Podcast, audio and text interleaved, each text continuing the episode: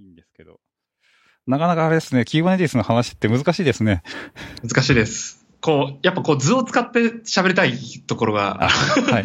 言葉だけで説明するのがなかなか難しいね。それは確かにそうなんですね。それはちょっと本当に 申し訳ないですけど、途中であの A とか B とか手振りで出てきましたけど、これ 聞いてる人わかんないだろうなと思うと、ちょっと大変かなやばいな。はいえーっと、あ、ちょっとですね、2, 2部の頭に宣伝を入れたくてですね、忘れてたんで、全然あの、関係はないんですが、あの、僕が登壇するイベントが再来週ぐらいにありまして、最初にこれの告知だけちょっとさせてくださいって感じです。はい。はい、じゃあ、えーっと、この辺からちょっと2部の収録にするんですけど、最初にですね、ちょっとあの、イベントの告知がありまして、再来週といってもまあ、これが公開されるのいつかわかんないんですけど、えっ、と、3月の 13日にですね、えっ、と、まあ、えーマイクロソフト、品川さん、えー品川さんって、品川のマイクロソフトさんでですね、えっ、と、HPC オプス研究会っていう、あの、理化学研究所さんが主催してくれるイベントありまして、それにちょっと僕出てきます。えっ、と、まあ、Docker の、を使ったホスティングサービスとかそういう話をしてくるので、えっ、と、URL 一応貼っときますんで、えっ、と、まあ、興味ある方は、まあ、これ参加がなんかメールとかになってて、ちょっと理化学研究所の、あの、お堅い感じが出てるんですけど、まあ、僕はちょっと中の人と知り合いで、あの、コネで出させてもらう感じです。はい、興味ある方はちょっと、あの、えー、ぜひ参加とか、まあ、第2回、第3回への、あの、目指して参加を、イベント発表とかお願いしますって感じです。はい、という感じで、ここまで告知でした。はい、じゃあ2部は、えー引き続きディートさんをちょっと、また、えーお話ししていきたいと思います。よろしくお願いします。お願いします。まあ、一応ですね、あの、にえーまあ、出られた皆さんに、どんな機材で開発とか、普段仕事してますかっての一応聞いてるんですよ。はい。ディディータさん、普段どんな機材で、まあ、そもそもどこにいて、あの、どういう仕事の仕方でどんな機材使ってはるのかなっていうのを聞いてもいいですか？えっと、僕多分もう、そんな、なんだろう、とりわけ面白い ものを使ってるわけでは全くなくて、普通に MacBook Pro で、はい。ターミナルで、あと EMAX で、はいはい。というぐらい特殊するなんか、なんか環境を変え、環境とか、そのミジーさんみたいに黒板とかないですし、全然。あ、そうなんだ。なるほど。そういう、ないです、ないですね。結構普通です。はいめちゃくちゃ普通の開発ですね。あ、なるほど。Mac は、えっ、と、何インチの方ですかね。これは15かな ?13 か。13です。はいはい。あ、15だ、15、15、15ですね。そこはあんまこだわらない人なんですかね？逆に。全然こだわらない です。持ち運べれ、持ち運べればいいぐらいの感じですね。はいはい。ああ、その辺の、普段はどちらに出られてるんですか？メルカリって、えっ、と、まあんまり僕が知らないだけなんですけど、あの、えー場所ですか？六本木です。六本木、はい。の、あの、事務所に普通に出て行って、普通に仕事をして帰る感じですか？そうですね。すみません、普通普通って言ってしまった。確かに。リモートも特にないですし、基本はもうオフィスに行って、うんでですね。なるほど。じゃあ、ついでですけど、あの、Go をよく書いてらっしゃるんで、Go のね、例えばバージョン複数ローカルに入れるとして、まあ、ローカルで複数選ばなきゃいけないようなシーンがあるかなと思うんですけど、それのバージョンを選んだりする、します？できるようなツール使ってます？というか、例えば Go 演舞だったかな ?Go なんとか、Go ブリューとか、Go ブリューかな？そんな、僕はたまに思い出したように Go ブリューかなんか使うことがあるんですけど、はいはい。えっと、僕は基本一番レイテストしか使ってない。そうなんですよね。で、で、入れ方も基本、その僕何も使ってなくて、あの、カールで落としてきて、はいはい。で、それで環境変数で切り替えてるだけなので、ああ、なるほど。だから古いやつもまあ一応残ってるので、あ古いやつ使いたければ環境変数切り替えるとそっち向くようになってるって感じですね。はい。環境変数、えっ、と、Go ホームでしたっけ？どっちだ ?Go ルートか。Go ルートです Go ルート。はい。はい。5ルート切り替えてって感じです。あそうかなるほど。その Go ル僕はあの、ツールに任せて無理やり Go ルートを切り替えたりしてたましたけど、まあ、カールで普通に落としてくるんですね。ホームブリューすらも使ってないという。ままあ、Go 以外だったら使ったりはしてますけど、Go の場合はなんかもうはい。全部自分でやりたいと思って。そうですね。いや、うん。いや、Go がそもそも多分そういうツールやと思うんで、はい。ブリューなんか使わない方が多分きっといいんだなと思いつつ、僕も。いや、うん。ホームブリューで基本的に一番新しいのしますし、まあ、Go ルートでうん。変えれますしね、ギリギリ。なるほど。そうですね。はい。そっか、やっぱ、普段すごい Go、最近ずっと Go なんですかね。まあ、昔知らないですけど。はい。学生の時とかは Python でしたけど、はい。Python で。で、会社入ってからちょっと Ruby をやって、もうそこからずっと Go ですね。ああ、そっからずっともう Go 歴が一番長はいいはいはい。Go ってあれ、そそんなに、まあ、えっ、と、歴史が長かったでしたっけ ?Go って。全然長くないですね。うん。そもそもエンジニア歴がその、もしかして短かったんですか？えっと、社会人になって僕何年目だ？えっと、5年目とかなので、おそうなんですね。めちゃめちゃ若いな。5年目ですね。はい。そのうちの3年ぐらいが Go って感じですかね。おおそうなんだ。はい。はい、え最初からエンジニアですか？エンジ最初からエンエンジニアです。で、プログラムをちゃんと書いて、まあ、Python と Ruby と。それは Python を書いてたのは、あの、また別の会社ですよね。えっと、研究、研究室ですね。あ研究室の時に、はい。はい。で、そこの研究とかで Python をメインに使ってましたね。あ、はいはいはいはい。あ、うん、研究室と Python って。じゃあ、えその次は、あの、あれですか、R 社ですか？そうです。はい R 社です。いや、あの、みんなの合言語には確か、そこの所属って書いてあって。あ、そうですね。うん一番最初、新卒で入ったのが R 社はいはい。で、まあ、伏せる必要もないかもしれないですけど、なんとなく、ロゴがそうなんで、R と言います。はい。はい。じゃあそこでは Ruby を使ってた。入ってすぐはちょっと Ruby 書いてましたね。はいはい。でもすぐに、あの、最初はこのアプリケーションエンジニアとして入ったんですけど、はい。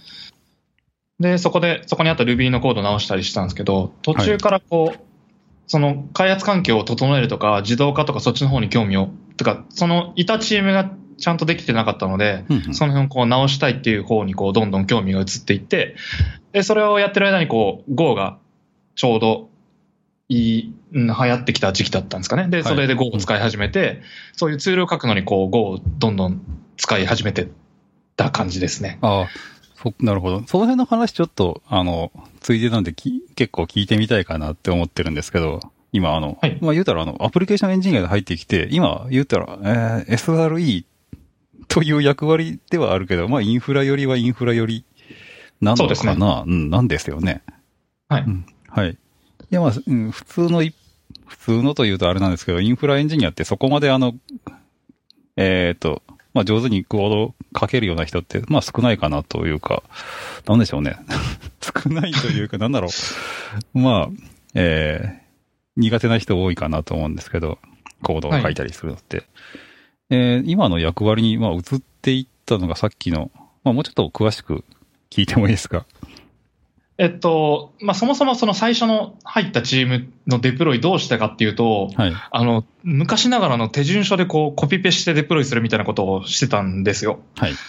コピペしてデプロイ、コピペして、コピペしてしてみたいな、こう手順をこうやってデプロイするみたいなことをやっていて、はい。で、まあその、ちょ、やっぱ他の会社とか見てると、こう全然そんなことししてない、みんなこう、なんですか、キャピストラーノ使ったり、こう自動化とかみんなしてる中で、なんでうちはこんなミスが起こるようなことをしてんだろうっていうふうになって、はい。じゃあうちもこうやっぱもっと自動化していくべきだと思って、そういうのを自動化をこうやり始めたのが、まあ、多分僕のインフラ方面の道の一番最初だと思っていて、はい。